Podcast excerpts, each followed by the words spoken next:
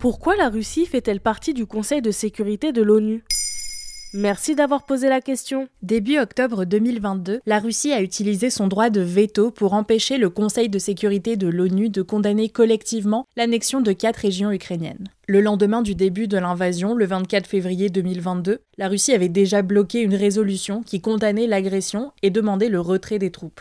Euh, pour commencer, on peut rappeler ce que c'est le Conseil de sécurité? C'est l'organe le plus important de l'Organisation des Nations Unies, car il est censé maintenir la paix. Il peut utiliser la négociation, parfois des sanctions, et si tout ça ne fonctionne pas, il peut autoriser l'usage de la force. Comme en 1990, pendant la guerre du Golfe, quand 34 pays ont été envoyés combattre l'Irak après l'invasion du Koweït. Ces décisions s'appliquent aux 193 pays membres. Le Conseil de sécurité compte quant à lui 15 membres, 5 permanents qui ont un droit de veto, et 10 élus par l'Assemblée générale pour deux ans et dont la moitié est renouvelée chaque année. Et pourquoi la Russie a l'un des cinq sièges au Conseil de sécurité? Pour comprendre la place privilégiée de la Russie, il faut revenir à la création de l'ONU à la fin de la Seconde Guerre mondiale. Le but était d'éviter un nouveau conflit généralisé alors que plusieurs empires coloniaux éclataient et que la guerre froide commençait à se dessiner. Ce sont les pays vainqueurs du conflit qui ont modelé l'ONU et qui se sont attribués les sièges au Conseil de sécurité. À l'origine donc, seuls les États-Unis, la Russie, la Chine et le Royaume-Uni devaient en faire partie. La France a été ajoutée car la Russie voulait un pays qui puisse tenir tête aux États-Unis,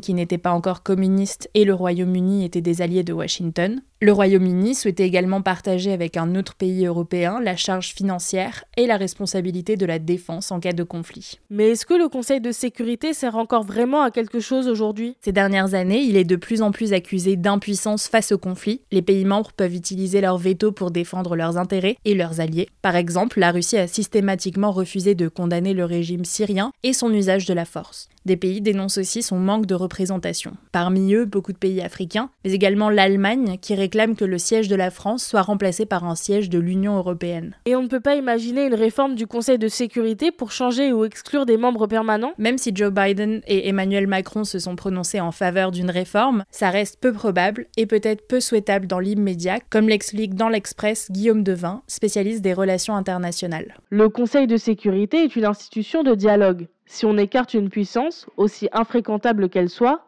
on risque un affaiblissement des organes de régulation. Même s'il faut subir les mensonges et les blocages d'une des parties, mieux vaut que cette partie soit au cœur du jeu diplomatique. En dehors, les risques de destruction sont encore plus grands. Surtout avec une puissance nucléaire comme la Russie. En plus, pour exclure un membre du Conseil de sécurité, il faudrait un vote unanime en faveur d'une réforme de la charte de l'ONU, ce à quoi la Russie s'opposerait bien sûr. Voilà pourquoi la Russie fait partie du Conseil de sécurité de l'ONU.